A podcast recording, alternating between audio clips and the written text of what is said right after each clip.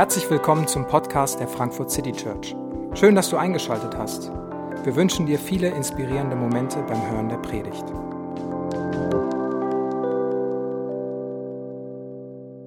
Ich heiße euch ganz herzlich willkommen, wo immer ihr zuschaut. Mein Name ist Chris. Ich bin einer der Pastoren der Frankfurt City Church und ich freue mich wirklich, dass wir nach zwei Sonntagen Unterbrechung jetzt wieder gemeinsam Gottesdienst feiern können. Wir befinden uns ja zusammen in der Predigtreihe, in der wir uns die berühmteste Predigt von Jesus Stück für Stück anschauen, die Bergpredigt. Die Bergpredigt ist die Rede, die Jesus vor seinen Freunden, vor seinen Jüngern gehalten hat, in der er seine Vorstellungen vom Reich Gottes skizziert hat. Jesus hat ja gesagt, das Himmelreich ist jetzt mit mir nah herbeigekommen, es ist jetzt mitten unter euch und er stellt seinen Jüngern vor, wie er sich das vorstellt. Und wir haben gesehen, dass die Bergpredigt all unsere Konzepte, all unsere Vorstellungen von wie das Leben eigentlich funktionieren soll, radikal hinterfragt und auf den Kopf stellt. Die Bergpredigt beginnt ja mit den, mit den Seligpreisungen, wo Jesus nicht die Reichen, nicht die Erfolgreichen, nicht die Durchsetzungsstarken glücklich preist, sondern die Trauernden, die Armen, die Benachteiligten, die, die sich freiwillig hinten anstellen, die Verfolgten, die nennt er die, die Glücklichsten. Und wir haben auch gesehen, dass Jesus die Vorstellungen von Frömmigkeit radikal auf den Kopf stellt. Er sagt, dass alle religiöse Pflichterfüllung komplett nutzlos ist, wenn sie nicht aus einer persönlichen Herzensbeziehung zu Gott als dem Vater entspringt. Dann ist alles Spenden, alles Fasten, alle religiöse Mühe völlig nutzlos. Und gleichzeitig sagt er aber, wenn, wenn ihr mit leeren Händen kommt, vertrauensvoll, dann ist das Gott mehr wert als jede, jede religiöse Anstrengung. Und so haben wir angefangen, ein Muster zu sehen, dass immer wenn Jesus spricht, beide Dinge zusammenkommen. Eine radikale Hinterfragung, ein, ein Konfrontieren, ein schmerzliches, ein, ein diagnostisches Feststellen, was, was ist, und dann aber auch ein Zuspruch, ein, ein Weg, eine Möglichkeit, eine, eine Freiheit zu erleben, Heil zu finden, Trost zu finden, Perspektive zu finden. Und genau das passiert auch in dem heutigen Predigtext. Heute geht es um diesen Themenkomplex Sorgen und Ängste. Wie gut das in diese Zeit passt. Und auch hier finden sich diese beiden Dimensionen. Anspruch und Zuspruch. Und ich lade dich ein, wenn wir jetzt den Bibeltext gemeinsam lesen, dass du diese beiden Ebenen mal mitverfolgst. Und es ist mein Gebet und meine Hoffnung, dass diese starken Worte von Jesus, die wir jetzt hören, in dein Herz sprechen.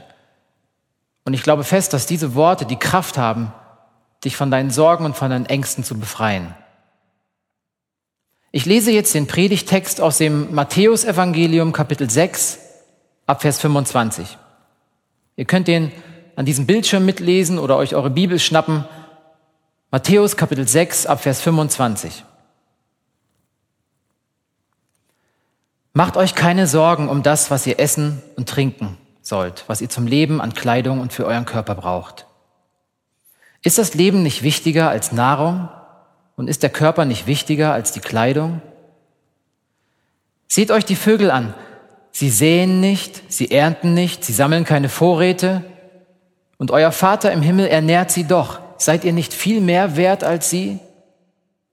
Wer von euch kann dadurch, dass er sich Sorgen macht, sein Leben auch nur um eine einzige Stunde verlängern? Und warum macht ihr euch Sorgen um eure Kleidung? Seht euch die Lilien auf dem Feld an und lernt von ihnen. Sie wachsen, ohne sich abzumühen und ohne zu spinnen und zu weben. Und doch sage ich euch, sogar Salomo in all seiner Pracht war nicht so schön gekleidet wie eine von ihnen. Wenn Gott die Feldblumen, die heute blühen und morgen ins Feuer geworfen werden, so herrlich kleidet, wird er sich dann nicht recht, erst recht um euch kümmern, ihr Kleingläubigen? Macht euch also keine Sorgen. Fragt nicht, was sollen wir essen, was sollen wir trinken, was sollen wir anziehen, denn um diese Dinge geht es den Heiden, die Gott nicht kennen. Euer Vater im Himmel aber weiß, dass ihr das alles braucht. Es soll euch zuerst um Gottes Reich gehen und seine Gerechtigkeit, dann wird euch das Übrige alles dazugegeben. Macht euch also keine Sorgen um den nächsten Tag. Der nächste Tag wird für sich selbst sorgen. Es genügt, dass jeder Tag seine eigene Last mit sich trägt. Macht euch keine Sorgen, macht euch keine Sorgen, macht euch keine Sorgen. Dreimal wiederholt Jesus exakt diese Worte und man, man spürt, dass ihm dieses Thema wichtig ist. Er rollt es mehrmals auf. Er gebraucht Bilder und beleuchtet das Thema aus verschiedenen Perspektiven. Er tröst und er ermahnt scharf, manchmal in demselben Halbsatz. Es wird jedenfalls klar, dass sich Jesus für seine Nachfolger ein befreites, ein mutiges Leben wünscht, wo die Prioritäten richtig gesetzt sind, ein Leben, das nicht von Ängsten und Sorgen beladen ist. Aber ich glaube auch, dass Jesus hier so emotional und so, so manchmal heftig reagiert, weil er genau weiß, dass es ein sehr umkämpftes Thema ist. Aus dem Strudel von Ängsten und Sorgen da rauszufinden, das hat, das hat seinen Preis die Freiheit, die Jesus für uns im Sinn hat, die, die kostet uns was, die kostet uns unsere Kontrolle, die kostet uns unsere Unabhängigkeit. Sie erfordert hundertprozentiges Vertrauen. Nur so kann die Macht unserer existenziellen Sorgen und Ängste gebrochen werden. Ihr wisst so gut wie ich, dass das Problem mit unseren Sorgen ja das ist, dass sie so brutal ehrlich zeigen, was, was los ist mit uns, was wirklich in uns ist. An unseren Sorgen zeigt sich unser Herz. Hier, hier bei unseren Sorgen, da sehen wir radikal ehrlich, wie es um unser Vertrauen wirklich bestellt ist. Wir sind, zumindestens bin ich das, ich bin brillant darin, mir selbst und anderen was vorzumachen. Gar nicht mal bewusst. Kennst du das auch? Du sprichst in einem Moment Gott dein Vertrauen aus und besingst ihn. Und eine Sekunde später grämst du dich vor lauter Sorge um die Zukunft. Und ganz ehrlich, es fällt mir heute nicht besonders leicht, über Jesu Aufforderung zu sprechen, macht euch keine Sorgen. Denn offen gesagt, ich mache mir Sorgen. Es fällt mir zurzeit schwer, jeden Tag neu den Mut aufzubringen, mich der Flut von Nachrichtenbildern und Schreckensnachrichten zu stellen, sie einzuordnen, sie zu verarbeiten. Meine eigenen Gedanken und Gefühle sind in Aufruhr. Und ich weiß ehrlich gesagt nicht, wie ich angemessen darüber sprechen soll, sich keine Sorgen zu machen.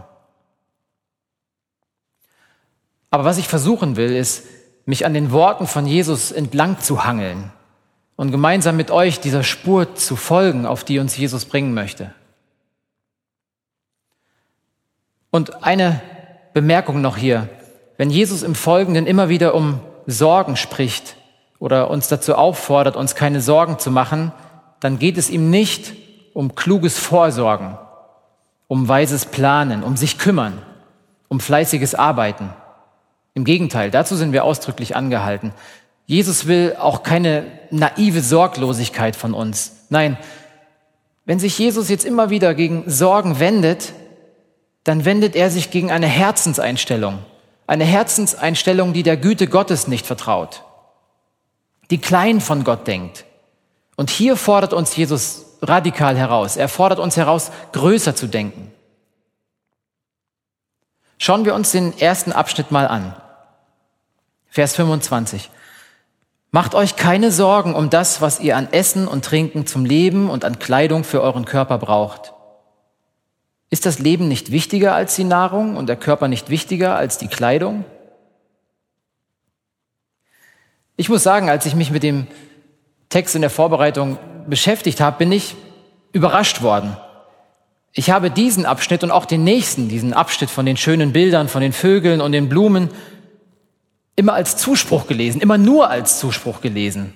Und das ist er ja auch. Mach dir keine Sorgen, ich kümmere mich um dich, ich weiß, was du brauchst. Aber in der Frage, die Jesus hier stellt, blitzt bei genauem Hinsehen auch ein erschreckender Anspruch auf. Ist das Leben nicht wichtiger als Nahrung? Und ist der Körper nicht wichtiger als Kleidung? Äh, nein, schießt es mir durch den Kopf. Ohne Essen und ohne Kleidung ist nicht viel mit Leben. Es wird schwierig. Hier geht's ja um ganz existenzielle Dinge. Und Nahrung und Kleidung, das steht ja hier für alle Bereiche meines Lebens. Es berührt doch auch Fragen nach meiner Gesundheit, nach meiner Sicherheit, nach meiner Identität, nach meiner Berufung, nach meinen Plänen. Und Jesus fragt scheinbar so lapidar, ist das Leben nicht wichtiger als die Nahrung und der Körper nicht wichtiger als Kleidung? In diesen Tagen, wo sich das Coronavirus Tag für Tag weiter ausbreitet, merken wir deutlich stärker als sonst, wie schnell sich Unsicherheit, Angst und Sorgen in uns breit machen, oder? Wenn so ein bisschen an unseren Grundbedürfnissen gerüttelt wird, noch ist es ja bei den meisten von uns nicht wirklich existenziell, und wir hoffen auch, dass es so bleibt. Wir beten dafür. Wir haben genug zu essen und es geht uns soweit gut. Aber schon jetzt geht es nicht spurlos an uns vorbei, dass unsere Gesundheit, unser Job, unsere Freiheit zu reisen, sich zu treffen, dass all das plötzlich keine Selbstverständlichkeiten mehr sind. Und es stellt unser Vertrauen auf eine Probe. Und einerseits spricht uns Jesus hier klar zu, hey, mach dir keine Sorgen um dein Leben. Ich habe das alles im Blick. Ich weiß, was du brauchst. Du bist in meiner Hand. Vertrau mir. Aber er sagt hier genauso, lass die Kontrolle los. Ich kümmere mich um dich. Vertrau mir. Lass die Kontrolle los, die du ohnehin nicht hast. Es ist in meiner Hand, was mit dir passiert.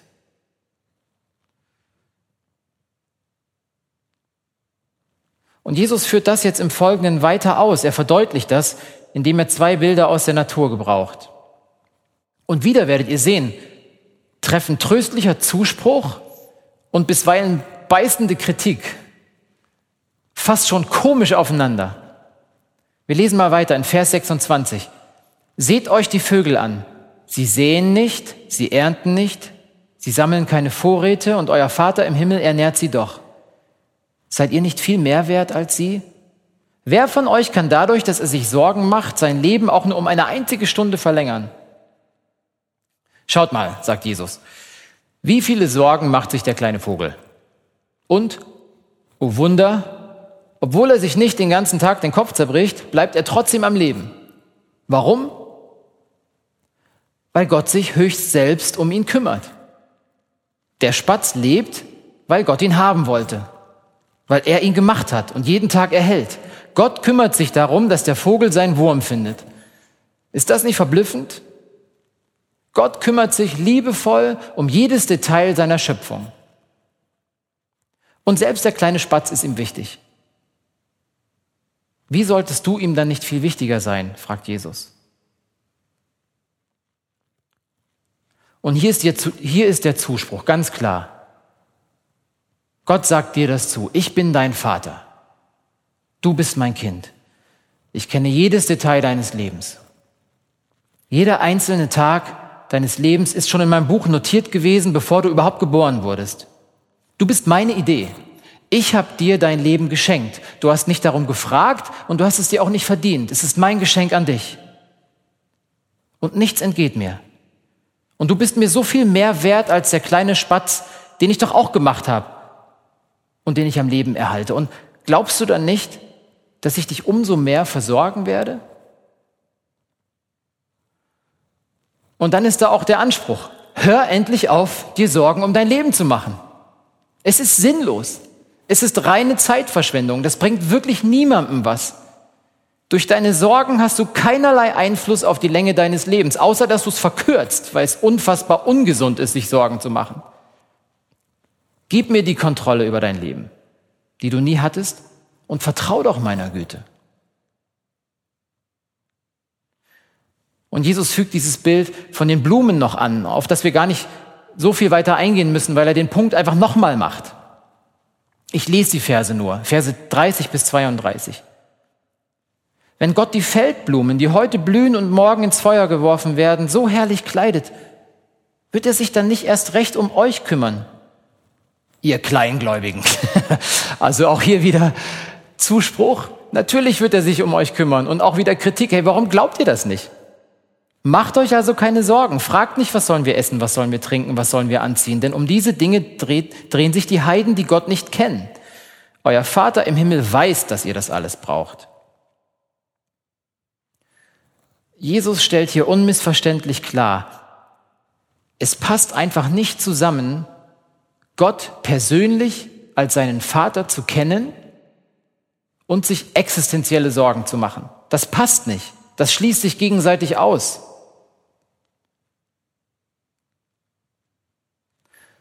Und erst jetzt bringt Jesus die Alternative, nachdem er das aus diesen Perspektiven beleuchtet hat, wo er emotional wurde, wo er kritisiert, wo er zuspricht. Jetzt kommt die Alternative. Was soll denn unsere volle Aufmerksamkeit haben? Was ist denn die Priorität für unser Leben? Vers 33. Es soll euch zuerst um Gottes Reich und Gottes Gerechtigkeit gehen. Dann wird euch das Übrige alles dazugegeben. Es soll euch zuerst um Gottes Reich gehen. Das hat Priorität. Alles andere kommt dann. Und ich denke, dass auch hier Jesus wieder alles auf den Kopf stellt, wie wir uns das eigentlich so denken. Denn unsere Prioritäten liegen doch meistens, wenn wir ehrlich sind, andersrum. Unser Leben, unsere Agenda, unsere To-Do-Liste, unsere Pläne, das beansprucht eigentlich schon die meiste, wenn nicht die gesamte Zeit. Zeit mit Gott zu verbringen, sein Wort zu lesen, mit ihm zu sprechen, ihn zu loben, ihm zu gehorchen, ihm zu dienen. Das kommt, wenn überhaupt, dann, wenn noch Zeit ist. Am Anfang hat Jesus uns herausgefordert mit der Frage, ist das Leben nicht viel mehr als Nahrung und Kleidung? Und hier ist es, hier ist es dieses viel mehr. Wenn ihr euch um irgendwas Sorgen machen sollt, dann sorgt euch um das Reich Gottes und um seine Gerechtigkeit. Macht das zu eurer absoluten Priorität. Der gute Ruf von Jesus in aller Welt, seine Ehre, das soll euch anliegen, das soll euch Auftrag sein. Kennt ihn, liebt ihn, lebt in dankbarer Abhängigkeit von ihm, erzählt von seinem Wesen, von seinen Werken, bezeugt ihm und zeugt und bezeugt mit eurem Leben, was Reich Gottes heißt. Dreht euch nicht um euch, sondern um ihn und ihr werdet merken, dass ihr nichts verliert, sondern alles gewinnt. Und ich glaube, das ist das Einzige, was uns die irdischen Sorgen wirklich ne nehmen kann. So, nur so stimmt die Zuordnung wieder. Ich glaube, dass wir, wenn wir das tun, wenn wir vor allem und zuerst zur Ehre Gottes leben und in Beziehung mit ihm leben, dass wir dann unsere Bestimmung folgen, dass wir dann tun, was wir tun sollen. Und wenn wir in dieser intimen Beziehung mit unserem Schöpfer und Vater leben, dann erleben wir ihn ja auch als Vater und Retter und Fürsorger und Versorger und Helfer. Und Gott verspricht ganz klar, dass wenn wir das tun, alles andere auch kommen wird. Er wird uns alles geben, was wir brauchen. Nicht immer so, wie wir uns das vorstellen, aber immer so, wie es am besten für uns ist. Ich wünschte, Jesus hätte jetzt einen Punkt gesetzt. Prioritäten richtig gestellt, die Macht von Angst und Sorgen gebrochen, Jesus first und alles andere passt. Punkt. Aber auch hier enttäuscht Jesus meine Erwartungen, denn es kommt noch der Vers 34. Nach meinem Geschmack wäre Vers 33 ein gutes Finale gewesen und jetzt kommt dieser sperrige Vers, macht euch keine Sorgen um den nächsten Tag, der nächste Tag wird für sich selbst sorgen. Es genügt, dass jeder Tag seine eigene Last mit sich bringt. So schließt Jesus diesen Abschnitt. Die tägliche Last bleibt. Es wird erstmal nicht alles gut. Luther übersetzt, es ist genug, dass jeder Tag seine eigene Plage hat. Es gibt weiterhin Dinge, die uns plagen. Dinge, die richtig wehtun. Auch und manchmal gerade wenn wir uns zuallererst um Reich Gottes kümmern. Jesus hat das am Anfang seiner Bergpredigt ja klar gesagt. Glücklich seid ihr, wenn ihr um meinetwillen verspottet und verfolgt werdet. Er hat uns an keiner Stelle ein einfaches Leben ohne Leiden versprochen. Im Gegenteil. Aber auch darüber sollen wir uns den Kopf nicht zerbrechen. Gott bemisst das Leid portionsweise für jeden einzelnen Tag. Wir brauchen heute nicht die Last des morgigen Tages tragen. Morgen ist ein neuer Tag. Mit neuer Last, aber auch mit neuer Gnade. Ich weiß nicht, was du zu tragen hast, was dich schmerzt, und ich weiß auch nicht, was auf uns als Gesellschaft zukommt. Ich weiß nicht, was passiert, wenn die Jahre von Sicherheit und Wohlstand womöglich erstmal vorbei sind und schwerere Zeiten anbrechen. Was ich aber weiß, ist, die Bibel ist voll von Menschen, die bezeugen, dass Gott noch nie sein Wort gebrochen hat, dass er nie untreu war, dass er seine Kinder nie verlassen hat, selbst in den dunkelsten Zeiten nicht. Und oh, wie unglaublich wertvoll sind diese Zeugnisse von Gottes Treue und seine Versprechen an uns. Ganz ehrlich, ich weiß nicht, ob ich manche Krise in meinem Leben überstanden hätte, wenn ich mir nicht wieder und wieder die Psalmen und die Versprechen Gottes selbst gepredigt, rezitiert, gebetet und auswendig gelernt hätte. Und das ist übrigens ein ganz praktischer Weg, was es heißt, sich zuerst um Reich Gottes zu kümmern. Lies die Versprechen Gottes, meditiere sie, lerne sie auswendig.